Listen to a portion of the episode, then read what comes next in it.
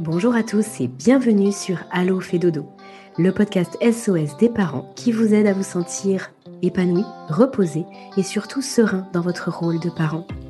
Parce que nous sommes convaincus que la famille est un tout, où chaque membre a sa place et où le mal-être de l'un impacte le bonheur commun, nous vous proposons ici une approche à 360 degrés de la famille. Nous vous parlons de votre quotidien sous tous ses angles. Vos enfants, vous, en tant que parents, mais aussi et surtout la qualité de la relation sont au cœur des sujets de chaque épisode. Toutes les semaines, je reçois des experts, des consultantes et des consultants, des professionnels de la petite enfance qui, à l'image de Caroline Ferriol, fondatrice du village Fédodo, ont tous en commun d'être passionnés et profondément bienveillants dans leur approche et leurs conseils. Nous parcourons ensemble les sujets qui vous intéressent, vous intriguent et vous troublent parfois. Car oui, en tant que parent, de nouvelles questions émergent chaque jour et les bonnes réponses font toute la différence. Très bonne écoute à toutes et à tous. Bonjour Caroline. Bonjour Ali. Caroline, c'est toujours un vrai plaisir de te retrouver sur le podcast. Caroline, on ne te présente plus. Forcément, avec toi, nous allons parler du sommeil des bébés et des enfants. Euh, et nous avons euh, récemment là sur le podcast depuis euh, trois ou quatre épisodes, nous répondons aux questions des, parents euh, que nous recevons, soit sur Instagram, soit euh, les auditrices et auditeurs du podcast, en petite capsule. Et aujourd'hui, je t'ai sélectionné une question qui, je pense, va parler à, de nombreux parents. Alors, je te la lis, Caroline. Mon enfant qui dormait très bien et en autonomie s'est soudainement mis à se réveiller à nouveau la nuit et les couchers sont maintenant à rallonge. Qu'ai-je fait de mal? Alors, je t'avoue que parmi toutes les questions qui nous sont posées, j'ai sélectionné celle-ci parce que je pense que euh, c'est souvent ce qu'on, ce qu'on peut se dire euh, en tant que parent, en tout cas, c'est le réflexe qu'on peut avoir, le fait de se culpabiliser et de se dire euh, mince, tout allait bien, j'ai forcément fait quelque chose de travers puisque ben, mon bébé ne, réagit plus de la même façon. Alors, qu'as-tu envie de répondre à la question de cette auditrice? Alors, je vais évidemment commencer par répondre que hum, ça n'a souvent et quasi tout le temps euh, rien à voir avec euh, euh, quelque chose que le parent aurait fait de mal. ce type de situations, elles sont en fait normales c'est quelque chose euh, qui va s'appeler les régressions de sommeil de manière euh, assez classique dans le jargon euh, du, sommeil, des consultants sommeil. moi, j'aime pas trop ce, mot-là.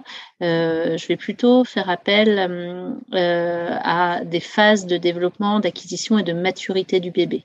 Les régressions du sommeil, il va y en avoir plusieurs à différents stades. Donc, en l'occurrence, les régressions du sommeil peuvent être dues donc soit à des phases de développement, d'acquisition simple du bébé, vraiment de, maturité. Euh, et donc là, euh, soit chez les bébés qui, sont, ont des troubles du sommeil déjà en place, qui ne vont pas avoir d'autonomie, là souvent ça va faire exploser les troubles du sommeil, euh, et ce de, manière assez durable. pour les bébés qui ont déjà un sommeil serein, autonome, ça peut aussi euh, entraîner euh, des couchers un peu difficiles, euh, un réveil dans la nuit, des siestes un petit peu plus courtes, ce, genre de choses. et à ce moment-là, si le parent garde lui vraiment une pleine cohérence, un, cadre stable dans lequel l'enfant peut venir voilà, tester et, et en même temps se sécuriser. Hein. C'est comme euh, venir s'appuyer contre un mur à un moment où euh, c'est une phase de développement intense, euh, où, il y a des choses qui font un petit peu peur, où à la fois il y a une nouvelle liberté, des découvertes, de l'éveil du monde. et puis bah, j'ai besoin quand même vis-à-vis de ça de m'appuyer à un mur. Et puis bah, soit le mur, bah, quand je m'appuie dessus, il tombe. Et ça c'est oh, extrêmement insécurisant et déstabilisant à un moment où je me dis déjà le monde change pour moi. ou bien le mur il tient au moment où je viens m'appuyer contre lui et alors, ça m'apaise. Donc là, le mur, c'est le parent, du coup. Voilà, le, mur dans la métaphore, c'est euh, le parent et, c'est le cadre que, vient poser le, parent. Et donc, euh, si on est pour, pour euh, l'enfant dans une phase de développement intense, de nouvelles acquisitions, et je vais les, je vais les, détailler tout à l'heure, mais mettons l'acquisition de, de, la parole ou simplement vers quatre mois, euh, ça peut être simplement vraiment l'éveil au monde. Je prends conscience que je suis là, que je suis présent, euh, que j'ai des interactions avec euh, avec l'autre. C'est waouh, déjà aussi une grande découverte du monde, une phase de maturité intense pour pour le bébé. et donc, bah, je, je vais avoir des, des petits moments d'angoisse, c'est normal, et on, on, va aussi en parler des, des angoisses de séparation qui, qui en font partie. Et euh, dès lors, bah, il peut y avoir par exemple un coucher euh, où euh, bah, je ne suis pas très bien à ce moment-là. Et puis, bah, du coup, je vais venir m'appuyer un peu sur le cadre, forcément, m'y confronter un peu. Et puis, bah, le cadre, euh, il cède à ce moment-là et qu'il tombe, entre guillemets, oh, c'est extrêmement angoissant. Euh, et du coup, là, on va rentrer dans quelque chose de difficile. Et puis, ça va être difficile pour toutes les siestes ensuite, pour tous les couchers, pour les, pour les nuits. Puis, ça va provoquer euh, pas mal de réveils. Et puis, bah, là, en fait, les parents qui avaient euh, avec, avec l'enfant une situation très, très stable au niveau du sommeil, eh bien, euh, d'un seul coup, tous ensemble, on, s'effondre et puis on, tombe dans quelque chose de, très compliqué. Euh, qu'est-ce que ça signifie du coup s'effondrer, le cadre qui s'effondre? Est-ce que tu peux nous dire euh, ce que le parent ferait bah, qui ferait que le cadre s'effondre en fait? Euh, hmm, un exemple euh, assez simple et assez parlant, ça peut être un enfant qui d'habitude s'endort euh, bah, tout seul dans son lit. Le parent sort de la chambre avant que l'enfant soit endormi. Et eh bien, un soir, l'enfant a une, émotion à passer. eh bien, au, lieu d'accompagner son, son enfant dans l'émotion qu'il avait à passer, puis de lui dire Bonne nuit, mon chéri, à demain, une fois que l'émotion est, passée, et puis de, de, garder exactement les mêmes rituels de sommeil, les mêmes habitudes, les mêmes stratégies de sommeil pour son enfant, donc de sortir avant qu'il soit endormi. Eh bien, ce jour-là, l'émotion de l'enfant va complètement déstabiliser le parent qui ne comprend pas ce qu'il se passe en fait hein, et qui va être bah, lui aussi du coup dans quelque chose d'assez émotionnel en termes de en termes de réaction et c'est normal puisque les parents ne sont pas informés hein, de, ces phases de développement du fait que le sommeil c'est pas linéaire que le développement de l'enfant n'est pas linéaire des régressions de sommeil etc et donc le parent va peut-être voilà être D'habitude, tout va bien. Qu'est-ce qu'il se passe ce soir? Euh, et, et, du coup, se dire bon bah mon enfant finalement euh, le sommeil, c'est peut-être pas bien pour lui, c'est dangereux, il se sent pas bien vis-à-vis de ça. Je vais rester jusqu'à ce qu'il s'endorme. Et puis je vais lui tenir la main. Puis peut-être même je vais le bercer, bercer le, dos, voire même je vais le prendre dans mes bras, je vais le bercer jusqu'à ce qu'il s'endorme dans mes bras, je vais le mettre au sein jusqu'à ce qu'il s'endorme. Euh, et puis euh, malheureusement d'ailleurs, bah, une fois que le parent a fait ça, une fois que l'enfant est endormi, le parent s'éclipse. Donc euh, tout de suite l'enfant euh, au niveau de son cerveau. Et, euh, ça, j'en parle vraiment euh, très bien dans, le module 1. C'est vraiment important de comprendre la structure du sommeil, son fonctionnement, et puis l'enjeu des stratégies de sommeil.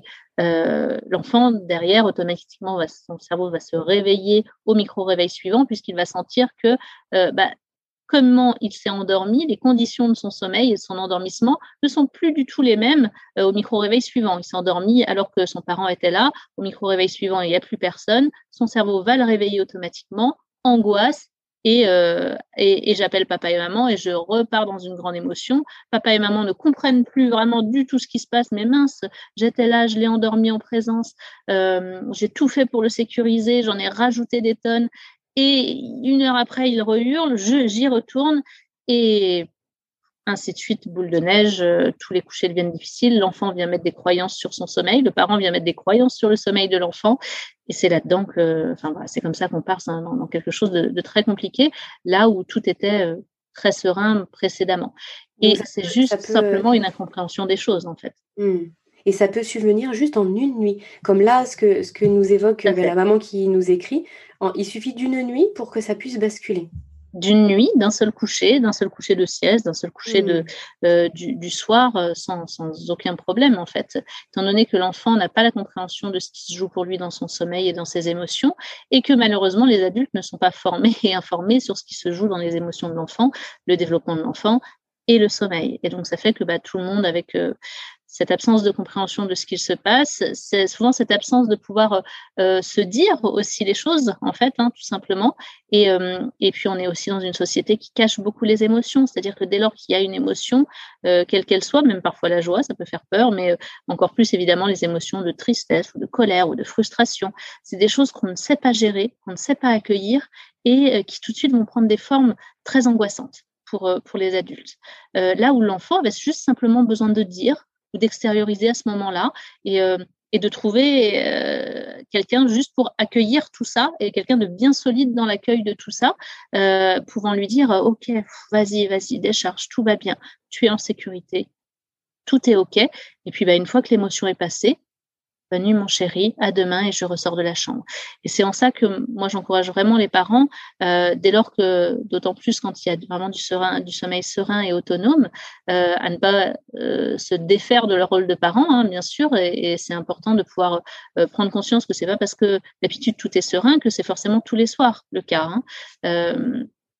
et à juste accompagner comme il faut leur enfant, tout en ayant en tête euh, les conditions nécessaires pour la stabilité la sécurité dans le sommeil de leur enfant et de ne pas bouger les stratégies de sommeil ni le cadre de sommeil. Je peux venir accueillir les émotions, accompagner mon enfant et puis mon enfant par contre s'endort exactement comme d'habitude. Euh, et c'est là où, par contre, dès que bah, je, cherche à faire quelque chose en lien avec le sommeil et que je vais surtout mettre en lien l'émotion qu'il se passe pour mon enfant là avec le sommeil. C'est cette mauvaise compréhension des choses qui se fait du côté de, de, l'adulte finalement. Souvent, c'est mon enfant a une émotion, donc ça doit être en lien avec le sommeil, parce que cette émotion-là se passe au moment où mon enfant est censé s'endormir. Et donc, je vais, je vais croire que euh, bah, c'est l'idée du sommeil qui va entraîner cette, cette émotion-là, alors que potentiellement pas du tout. Alors là, je parle de ces régressions-là, mais il y en a, il y en a, il y en a euh, beaucoup d'autres. Euh, juste, c'est important de, prendre en compte que le mot régression du sommeil, moi, je le trouve vraiment pas bon parce que c'est vraiment des développements psychomoteurs et cognitifs qui sont vraiment euh, importants. Euh, et bon, il y en a d'autres. Hein. Oui, parce que finalement, le terme régression évoque le fait que l'enfant revient en arrière, alors que toi, tu, je pense que si je comprends bien, ce que tu veux mettre en avant, c'est que c'est un palier et que pour lui, il y a une transition. Mais en fait, il revient pas en arrière, c'est juste qu'il évolue justement. C'est ça, tout à fait. Il ne mmh. revient pas en arrière, au contraire, il va de l'avant. Et puis, c'est plus pour euh, euh, pouvoir. Euh, il a besoin de sauter un, un, petit, un petit palier à ce moment-là. Il a juste besoin de, de se reconfronter au cadre, de sentir qu'il est que les tout, tout ce sur quoi il tient euh, les bases sont toujours bien stables en fait. Et du coup, je viens les tester. Est-ce qu'elles sont toujours là? Un petit peu d'ailleurs euh, comme ce que font les enfants beaucoup au moment du terrible tout. Est-ce que toutes les bases sont toujours bien là? Euh, Ok, je peux continuer à avancer, je peux découvrir le monde, je peux grandir, je peux me confronter au monde. Et c'est en m'y confrontant en fait régulièrement que je me construis. Et, et en en connaissant et en en testant tout l'ensemble des limites finalement. Je voulais juste faire une parenthèse, Caroline, euh, puisque là, ce que tu dis, c'est vraiment lié aussi aux pleurs de l'enfant. Et nous avons enregistré toutes les deux un podcast euh, qui est déjà diffusé il y a, quelques semaines, voire mois en arrière, euh, qui s'intitule de mémoire Pourquoi mon bébé se réveille en hurlant où justement tu posais déjà des, choses très précises par rapport au, ben, au fait que l'enfant puisse se réveiller en hurlant. Alors, ce n'était pas forcément qu'au moment du coucher, mais en tout cas, tu indiquais euh, tu nous indiquais qu'il y avait certaines choses aussi à, vérifier pour être sûr que si bébé hurle, que ce soit finalement au moment du coucher ou, ou pendant la nuit, qu'il n'y ait pas non plus d'autres soucis que celui-ci. Tout à fait. et, euh, j'allais justement y revenir. Euh, mais finalement, quels que soient d'ailleurs les, différents soucis, parce que là, on parle de régression du sommeil due à des phases de développement, mais je vais aborder les, les autres. Quoi qu'il en soit, le mot d'ordre, si on est sur un enfant qui en plus avait un sommeil en autonomie et serein, c'est de ne pas ajouter de changement vis-à-vis du sommeil à ce moment-là. On n'en profite pas pour changer le lit, on n'en profite pas pour changer les rituels, on n'en profite pas pour changer les conditions de sommeil. Dès lors qu'on va effectuer des changements dans des phases où l'enfant a besoin principalement de sécurité et de stabilité, euh, eh bien, on vient euh, ben voilà, bouleverser le tout euh, et, c'est là que, s'introduisent en fait toutes les angoisses finalement. c'est vraiment la porte ouverte à tout ça et des angoisses de manière durable finalement. Euh, juste les régressions du sommeil, euh, on va avoir euh, plusieurs grandes phases, plusieurs grands âges, même si ça peut être à, différents endroits, mais je dirais que il y a les quatre mois avec vraiment la, conscience du monde. ça peut provoquer donc une augmentation parfois des réveils de nuit, des siestes un petit peu plus courtes. Et, alors, s'il y a un sommeil qui n'était pas autonome avant les quatre mois, alors là, c'est vraiment explosion de, des troubles du sommeil et, ça devient très, très compliqué pour les parents et pour l'enfant euh, à, ce stade-là. Euh, si on est possiblement au niveau de l'endormissement, là, comme ce que disait la maman, oui. finalement, oui. Oui, au moment de l'endormissement, mais euh, vraiment tout au long de la nuit, etc. Euh, et, et par contre, si on est sur un enfant qui a de l'autonomie et pour lequel euh, on va vraiment conserver le cadre, mais on va être bah, voilà, accompagnant comme il le faut sur, ce dont il y a besoin en termes pour, le bébé, euh, ça peut durer trois jours, ça peut durer euh, deux, trois semaines maximum.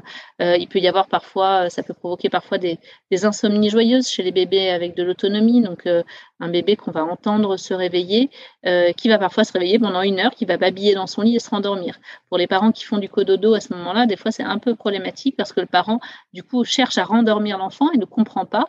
et là, on rentre aussi dans les troubles du sommeil parce que l'enfant avait juste besoin de babiller pendant une heure durant la nuit tranquillement. Il est à peine d'ailleurs vraiment réveillé en réalité, mais il va marcher.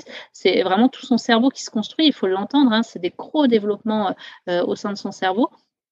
Euh, et bah, le parent va se dire ah mince ça va pas moi ça me réveille d'ailleurs je suis pas très bien je vais essayer d'avoir une action et puis bah là euh, ça, pose problème et plus personne ne dort et l'enfant là met vraiment beaucoup de temps à se et pour les parents qui sont en cododo ou pas je vous encourage, si votre bébé se met à faire des petites insomnies joyeuses comme ça, j'ai eu une question aujourd'hui justement sur ce sujet, euh, surtout n'intervenez pas, mettez des boules de caisse euh, et laissez votre enfant, c'est tout à fait normal, tout va très bien pour lui. Il passe une phase de développement, c'est OK.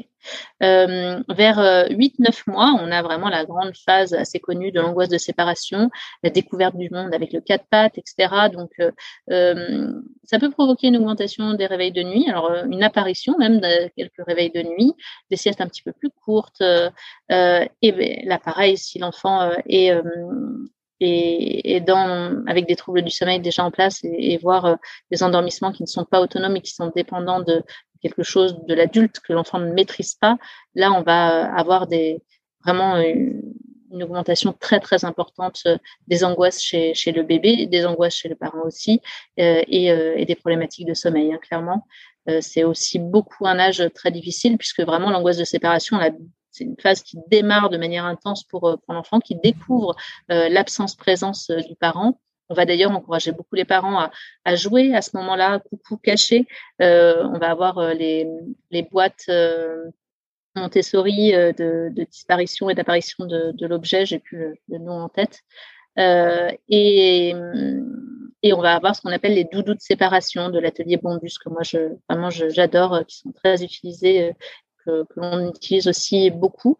Euh, en tout cas, cette absence-présence, elle va avoir un, vrai enjeu pour principalement pour les bébés qui ne sont pas dans l'autonomie. Parce que finalement, les bébés qui ont déjà de l'autonomie, cette angoisse de séparation, elle va se ressentir un petit peu en journée, mais euh, vis-à-vis du sommeil, souvent quasi pas. Mais peut-être que ça va provoquer quelques couchers un petit peu compliqués, mais dès lors qu'on maintient le cadre, hop, les choses se posent vraiment rapidement pour l'enfant et, se sécurisent très, très rapidement.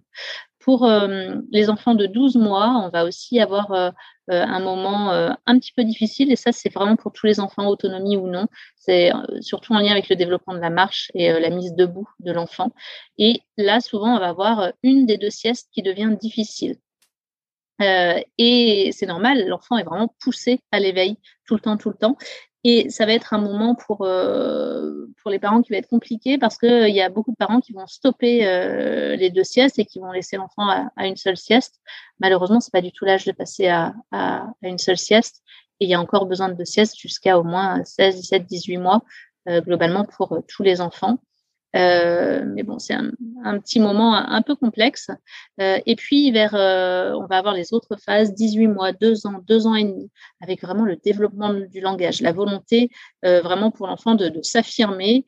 et là, c'est vont s'introduire ce qu'on appelle les couchers du soir à rallonge, le besoin de confrontation au cadre très régulièrement, euh, la grande demande de la figure d'attachement et, et euh, parfois le rejet de l'autre de l'autre parent et on va avoir vraiment beaucoup de confrontation de, l'enfant et je vais demander euh, encore un bisou, encore un câlin, de l'eau, un me moucher, etc., etc., etc. Et c'est euh, tout à fait normal hein, déjà dans le développement de l'enfant euh, et c'est le moment pour les parents eh bien euh, de donner suffisamment de liberté et d'autonomie à l'enfant pour que les choses se passent du mieux possible pour lui et également bah, de maintenir un cadre du sommeil suffisamment sécurisant pour l'enfant avec tout ce qu'il a à vivre sur sur ce moment-là. ça c'est donc vraiment les, les phases qu'on appelle de régression du sommeil qui peuvent venir perturber un petit peu le, sommeil. il peut y en avoir d'autres, c'est pas forcément strictement ces âges-là. Hein. chaque enfant est, vraiment euh, unique. Et puis, bah, parmi ça donne déjà des, bonnes, euh, des bonnes idées, effectivement. Euh, oui, tout à fait. et parmi, du coup, ce qui peut entraîner des perturbation, je dirais plutôt du sommeil, euh, eh bien, ça va être euh, bah, tout le reste. Euh, finalement, il y en a beaucoup. ça va être une maladie, ça va être un déménagement, un déménagement pour un enfant de deux ans, par exemple, qui est en pleine, plein sentiment d'extrême liberté, d'extrême insécurité. Bah, un déménagement, ça peut être vite compliqué, entraîner des, perturbations dans le sommeil. Ça peut être des vacances où on a changé un petit peu les habitudes, où il s'est passé, euh, je sais pas, l'enfant dormait dans la chambre des parents au moment des, vacances. Et puis, bah, au retour à la maison, il est normal que l'enfant bah, redemande les mêmes stratégies de sommeil que les nouvelles des vacances. Puis les parents sont plus d'accord et euh, bah, ça pose problème. Ça peut être l'entrée euh, à l'école, euh, les grands stress aussi, hein, parentaux, familiaux, les poussées dentaires, évidemment, avec la grande période des prémolaires vers 15 mois notamment, mais les poussées dentaires à toute période. Alors évidemment, avec un enfant qui a de l'autonomie dans le sommeil, eh bien les petites peut peuvent provoquer les poussées dentaires, euh, ils s'en accommodent très facilement parce que bah, ils sont un petit peu réveillés, puis ils remettent en place leur stratégie autonome et se rendorment. Les bébés qui n'ont pas de stratégie autonome, eh bien, pour une poussée dentaire avec une toute petite gêne, peuvent se mettre à hurler euh, parce que si elle les a réveillés, c'est très désagréable et en plus ils sont obligés de demander à l'adulte d'intervenir pour les aider à se rendormir.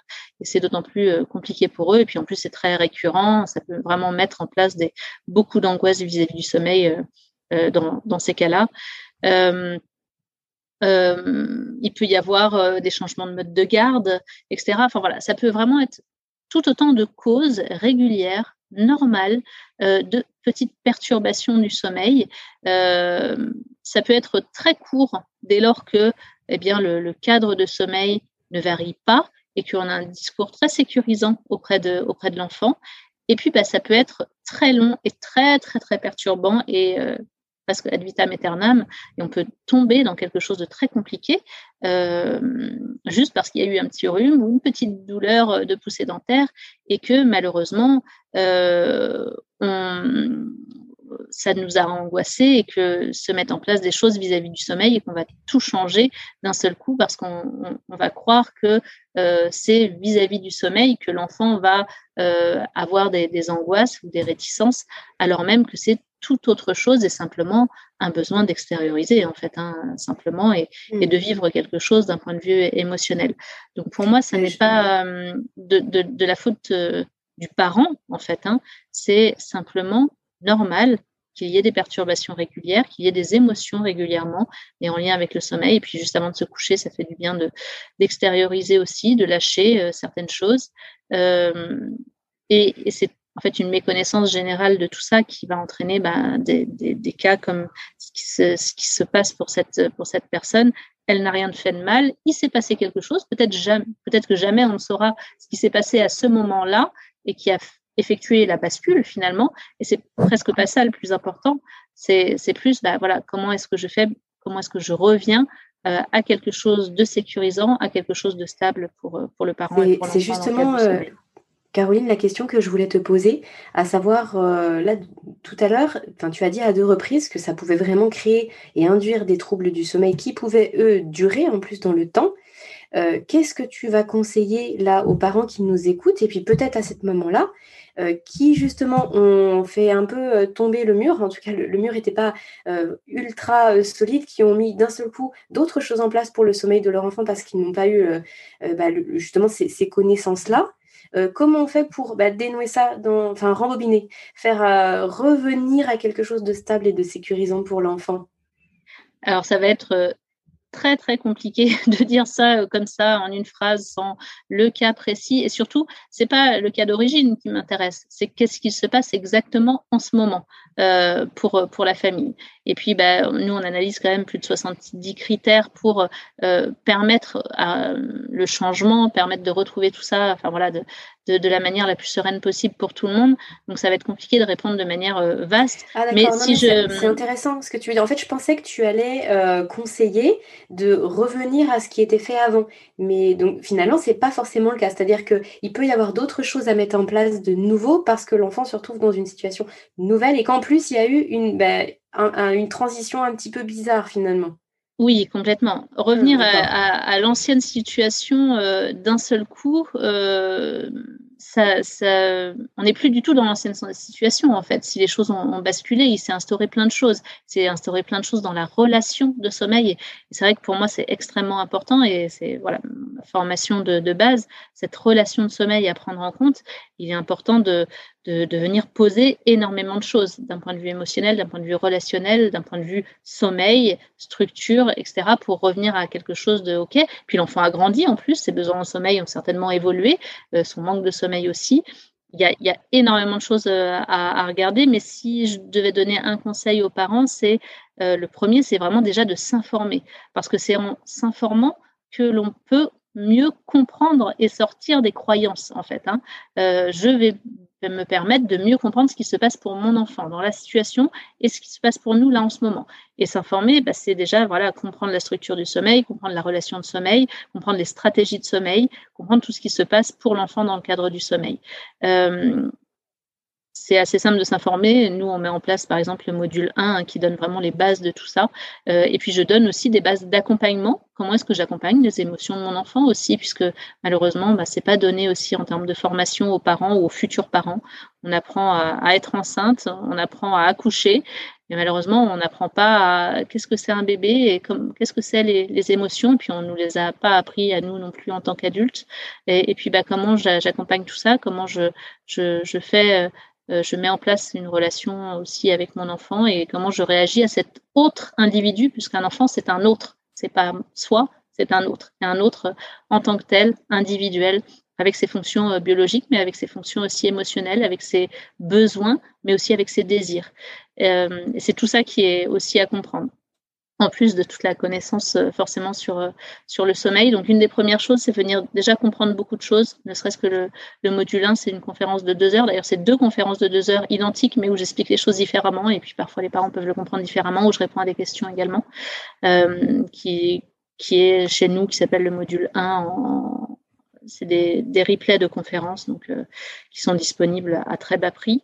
Et, euh, et, ensuite, une fois que j'ai compris des choses déjà, bah, je, je, permets, je, me permets d'analyser mieux la situation avec mon enfant.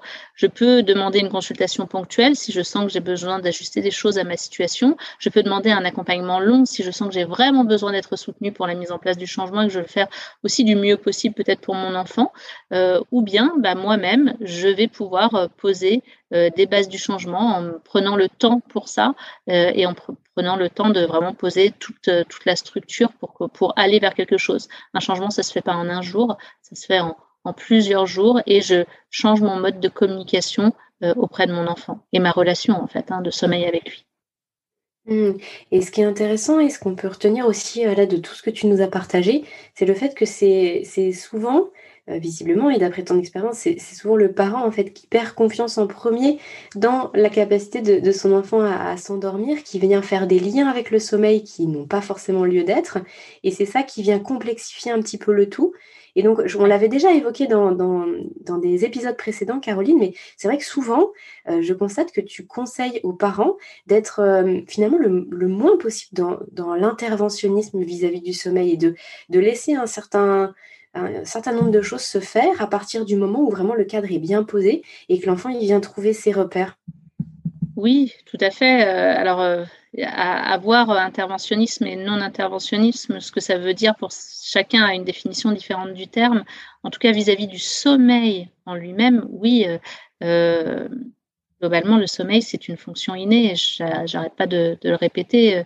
Euh, c'est comme si euh, on essayait de faire digérer son enfant. Euh, on ne peut pas, c'est le verbe s'endormir. Hein.